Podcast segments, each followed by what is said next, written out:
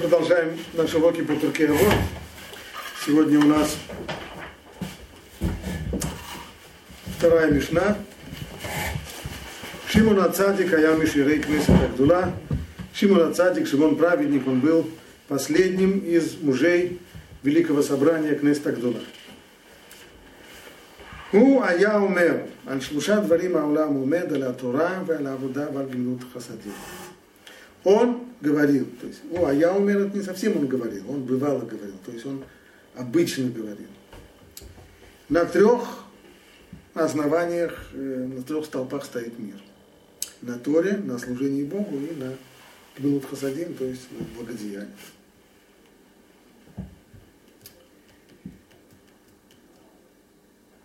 Прежде всего, сама его характеристика. Он был Мишиарей Кнес Тагдула. Что это означает Мишиарей Кнес Тагдула? Говорит Братенура, Мишиарей Мишиюры. Буквально из остатков. Помните из остатков. Шилахар Шимету Кулан Ништайра Кабала Бияду. После смерти всех его э, коллег по, по Кнест, по этому великому собранию, по Кнестагдула. После этого он остался один из тех, которые получили традицию от предыдущего поколения. И он был, на самом деле, Шимон Цадик был первосвященником в поколении после этого. Это не случайно здесь подчеркивается. В принципе, именно так строится цепочка поколений. Вирш это подчеркивает в нескольких местах. Что такое цепочка? Если у вас есть два звена, то это еще не цепочка. Но когда есть одно звено, которое соединяет два других звена, то есть это звено, которое входит и в одно звено, и в другое, становится третьим, которое объединяет два звена. Вот тогда у вас есть цепочка. Цепочка поколений тоже точно так же становится. Нет резкого перехода от одного поколения в другое. А именно, связь между двумя поколениями осуществляют люди, которые, с одной стороны, жили еще в предыдущем поколении, но они, будучи наиболее молодыми или, по крайней мере, долгожителями этого поколения, они еще продолжают жить и в следующем поколении. Так? И вот именно такие-то люди и осуществляют живую связь поколений, подобного Шимону Цадик, который был наиболее молодым из предыдущего поколения Аншейкна Тагдула, и у него уже учатся люди следующего поколения.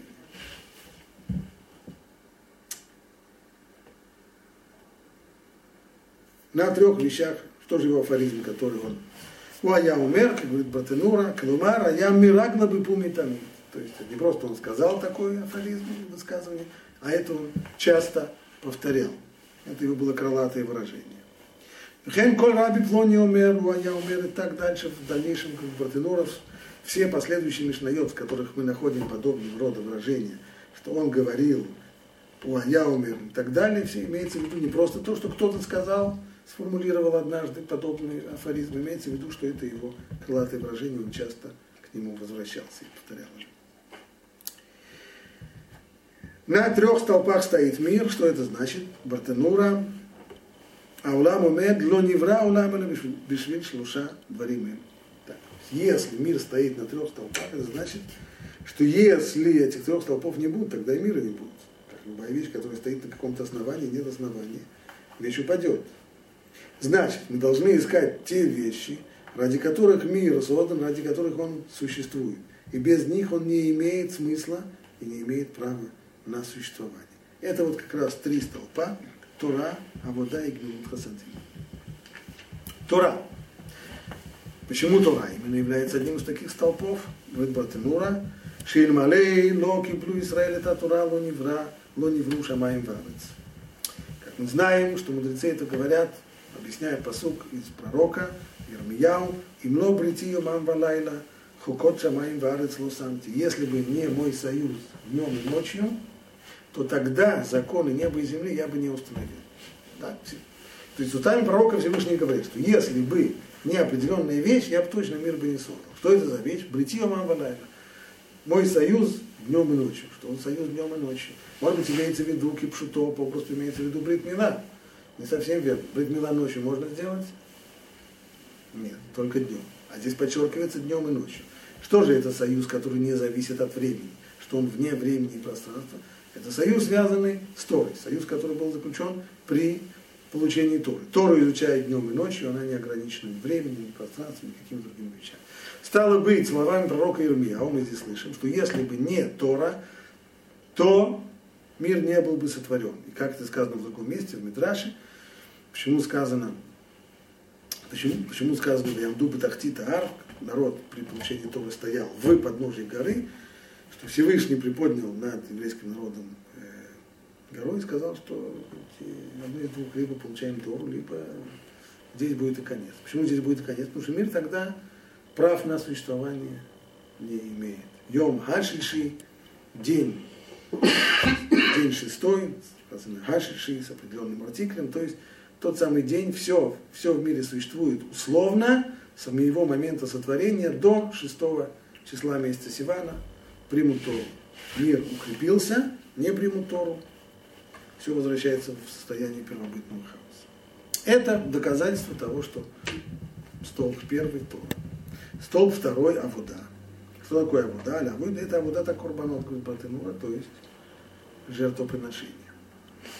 Шикен шанину масехет Танит, Ильмалей Маамадот лунит кайму шамаем варец, как говорят мудрецы в трактате Танит, что если бы не Маамадот, то есть если бы не служение – жертвоприношений в храме, то земля и небо не устояли бы.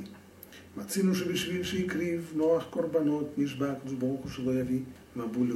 Также мы видим, что когда Ноах после потопа принес жертвоприношение, написано, что Всевышний воспринял запах жертвоприношения и тогда поклялся больше не приводить потоп. То есть продолжение, здесь речь не идет о том, что мир был создан ради жертвоприношения. Это большое различие. Если говорится о Торе, то мир создается ради Торы. Как сказано еще и в третьем месте.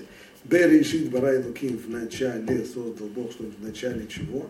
Как мудрецы имеется в виду Беш, Бешвиль решит для ради тех вещей, которые называются решит. Одно из них это Израиль и Тора народ Израиля и Тора, которые дополняют друг друга.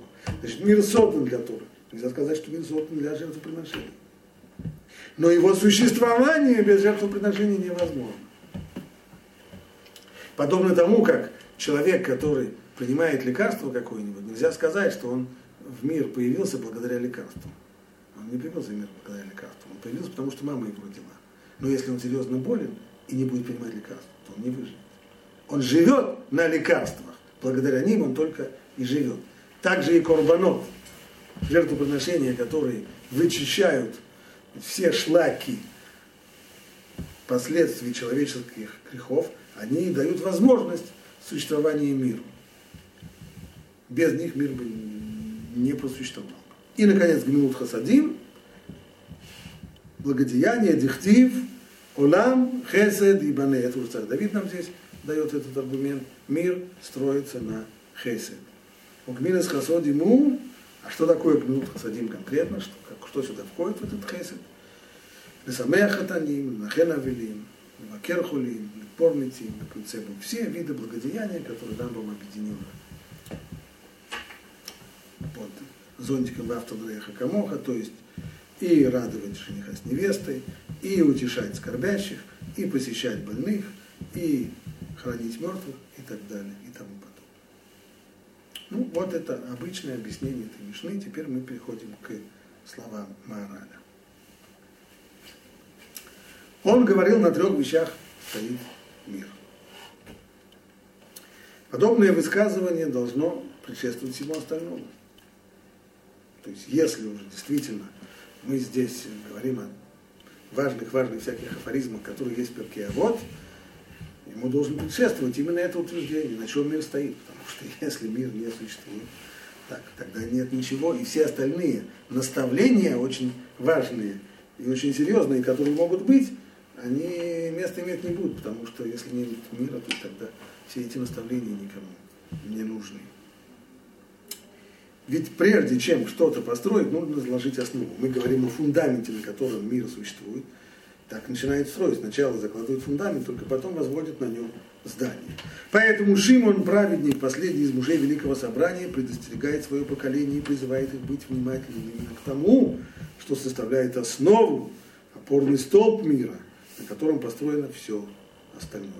Начинаем с фундамента, но если это так уж важно, то у меня здесь вопрос, тогда почему мы начали с афоризма Аншейкнес Тагдова, которые говорили про Тору? Надо было начинать с фундамента, а мы начали, оказывается, не с фундамента, а мы начали с Тору а не бедим, понимаете побольше учеников, судите неторопливо. Он начинает с фундамента.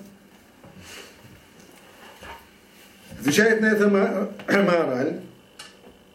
Ну, а наставление мужей Великого Собрания судите обдуманно, принимайте побольше учеников и делайте ограду вокруг закона, оно должно предшествовать всему. Еще даже есть вещи, которые до фундамента. Не с фундамента. Если уже говорить о здании, то здание начинается с фундамента. Но есть еще вещи, которые предшествуют самому и фундаменту тоже. Ведь оно призвано исправить человека в том, что касается его собственно человеческой природы. Ведь та самая человеческая природа, она побуждает его ошибаться. И ошибаться, как мы учили, во всех трех сферах применения разума, во всех трех областях Торы. И представляет собой недостаток, который должен быть исправлен.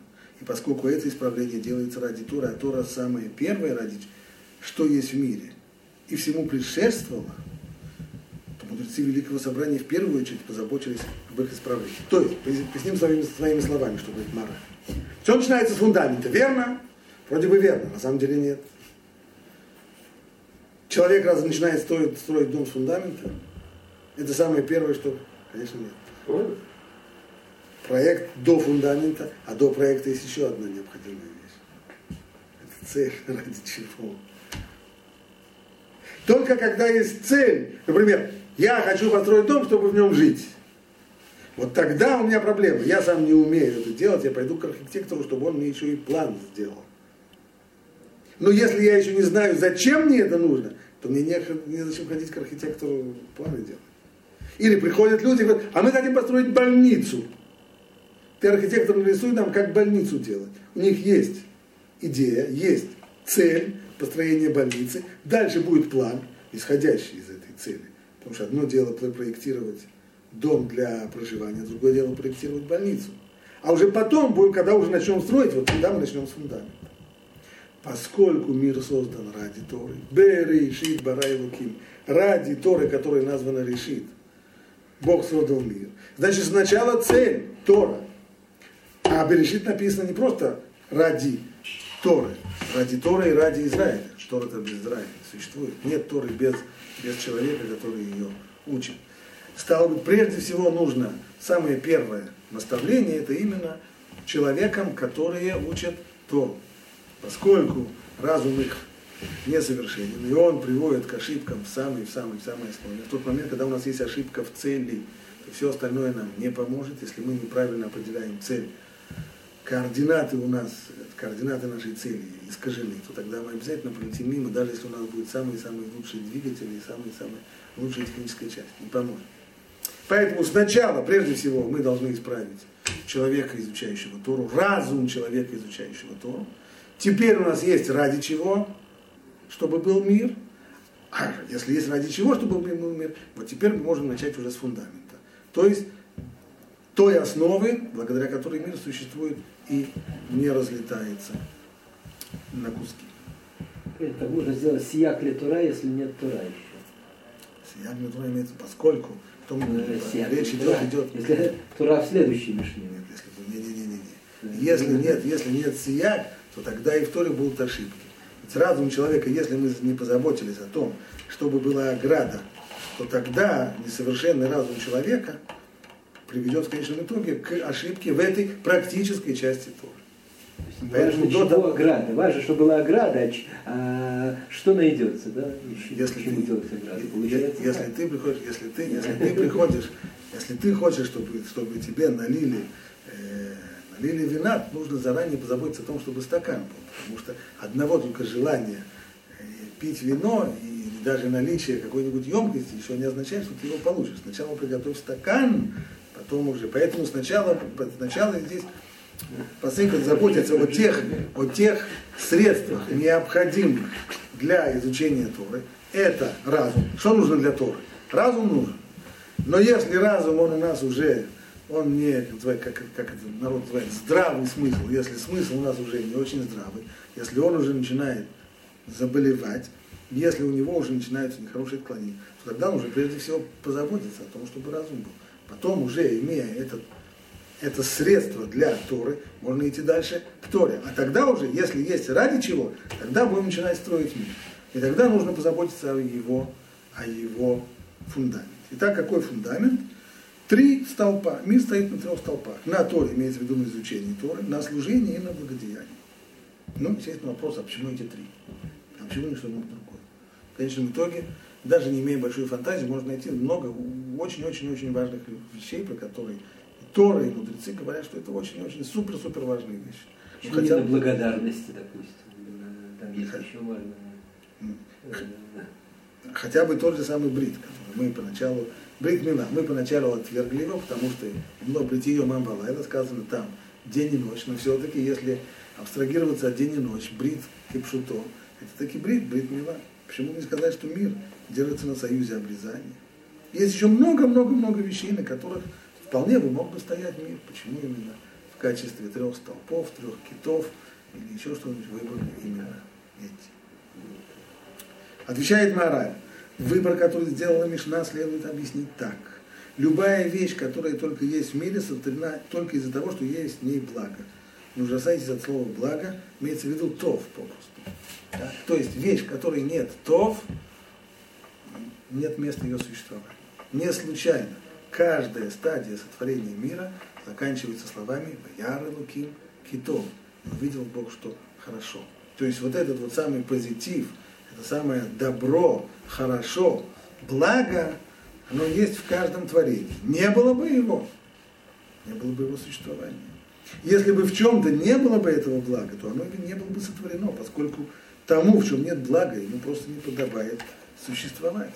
А уж тем более сам мир со всем его населением существует только ради того, только благодаря, точнее, тому, что в них есть благо. Их существование зависит от блага, которое в них. Если бы его не было, им не подобало бы существовать. Поэтому каждый раз, когда Бог, творя мир, создавал нечто новое, написано, и увидел Бог, что это хорошо.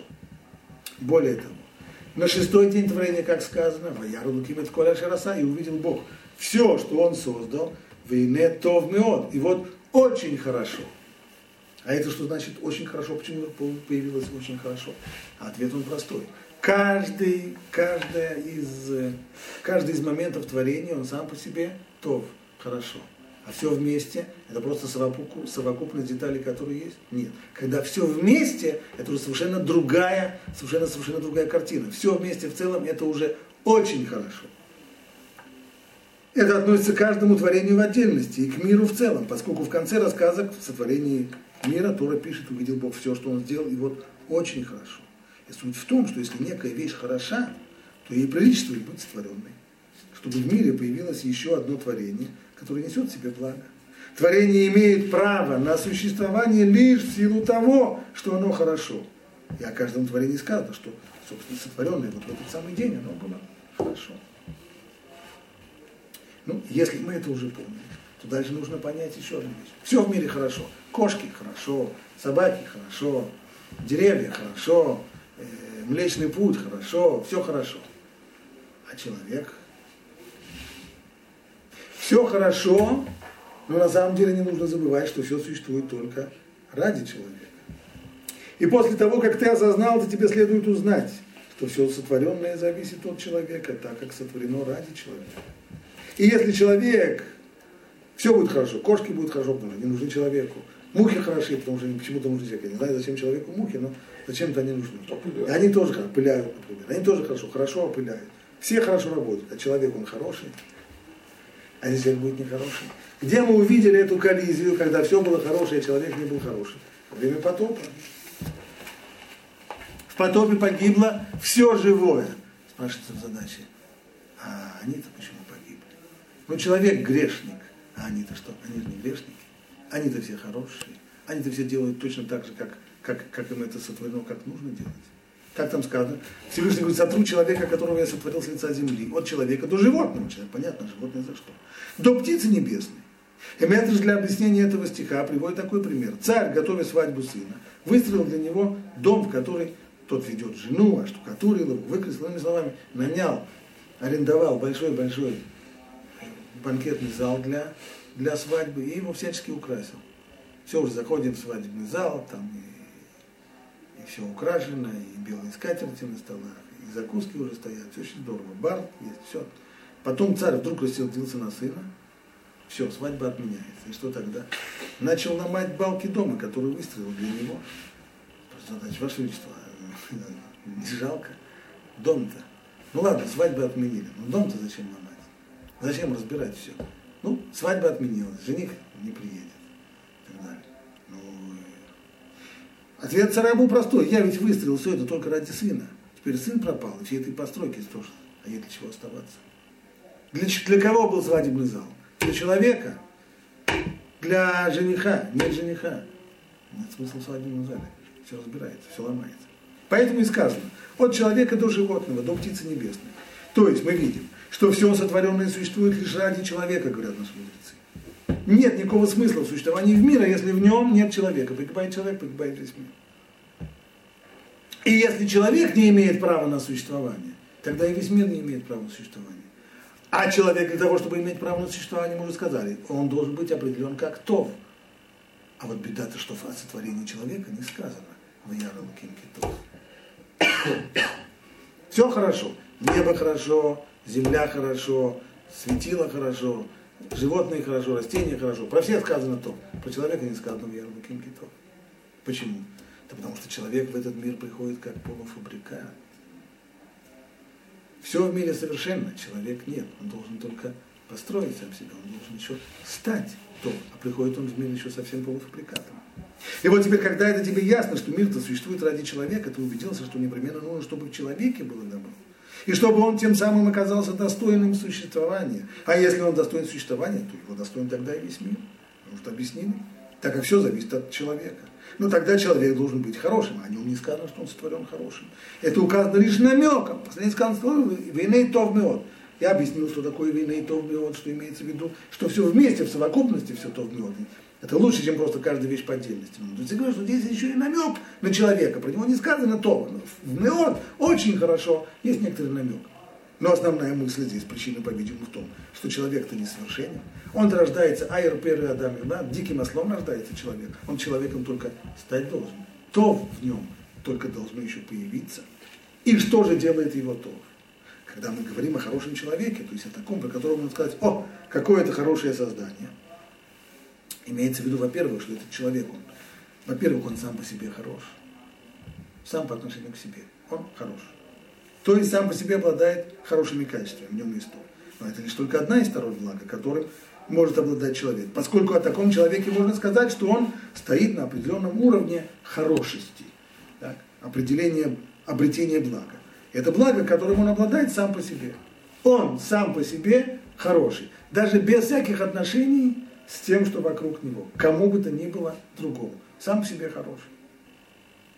Если мы возьмем какой-нибудь замечательное какой-нибудь, знаете, замечательную какую-нибудь картину и поставим ее на Луну, никто ее не видит. Она становится плохой? Нет, она не плохая, она хорошая. А кто ее видит, а кто получает от нее удовольствие? Никто. И все равно она хорошая. Почему? Потому что она построена замечательно, ее нарисовал человек, который знает законы светотени, перспективы, т -т -т -т -т, ее нарисовал самым замечательным образом, талантливо, хорошо. Она хорошая. Хотя никому от этого не... Это хорошесть сама по себе. Вторая сторона – это то, что человек хорош по отношению к небесам, то есть к Богу.